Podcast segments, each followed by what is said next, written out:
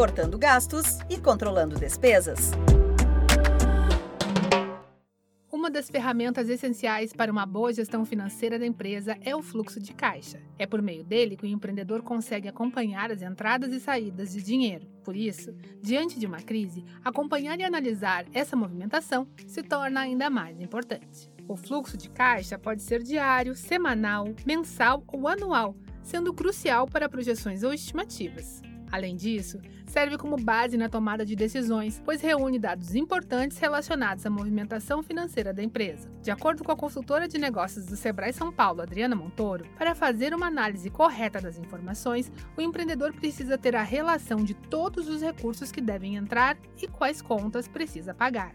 O fluxo de caixa, ele é um relatório que compõe o seu contas a pagar e o seu contas a receber. Tudo começa com registro de informação. A partir do momento que você tem a operação de venda, quando existe o check-out da venda, e é definido ali com o seu cliente a forma de pagamento, essa projeção de forma de pagamento, seja vista ou a prazo, vai projetar o seu contas a receber, que consequentemente vai fazer parte do fluxo de caixa a partir do momento também que você controla o seu contas a pagar, ou seja, você relaciona todos os itens a serem pagos com datas, valores e fornecedores, você tem a projeção futura do seu contas a pagar. Todas as despesas estarão relacionadas no seu relatório de contas a pagar. Essa junção entre contas a pagar e receber, que é o relatório de fluxo de caixa, faz com que você tenha um acompanhamento das entradas e saídas num único relatório. É a melhor forma de você avaliar, através dos seus controles, da sua gestão, como fica o seu saldo ao longo de períodos que você precisa corresponder para que a sua empresa não chegue no vermelho. O monitoramento das contas é fundamental para a saúde financeira do negócio e ajuda a identificar períodos de déficit no orçamento, permitindo a realização de uma auditoria interna para corrigir essas falhas, como explica a especialista do Sebrae São Paulo, Adriana Montoro.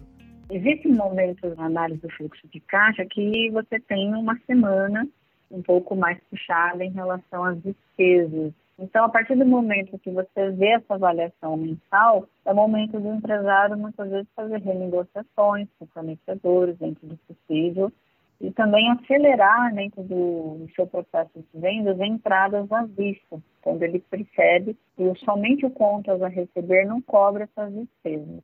Tudo isso porque o fluxo de caixa ele vai movimentar de tal forma o recurso financeiro que você vai enxergar momentos, seja ele numa semana ou num dia específico, da falta de capital.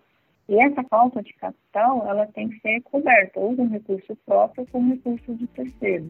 No site do Sebrae São Paulo, você encontra uma ferramenta para ajudar no controle das contas da sua empresa. Acesse sebraesp.com.br e busque por Planilha de Fluxo de Caixa. O material é gratuito. No terceiro episódio da nossa série, você vai conferir dicas para equilibrar as contas e o caixa da empresa, ganhando mais fôlego para enfrentar momentos de crise. Para ouvir os próximos programas, acompanhe o Sebrae São Paulo nas redes sociais. Você acompanhou a segunda parte da série Cortando Gastos e Controlando Despesas, do Sebrae São Paulo, para a agência Sebrae de Notícias. Esta série tem produção, entrevistas e edição de Giovanna Dornelles e locução de Tatiana Pidutra, da Padrinho Conteúdo. Até a próxima!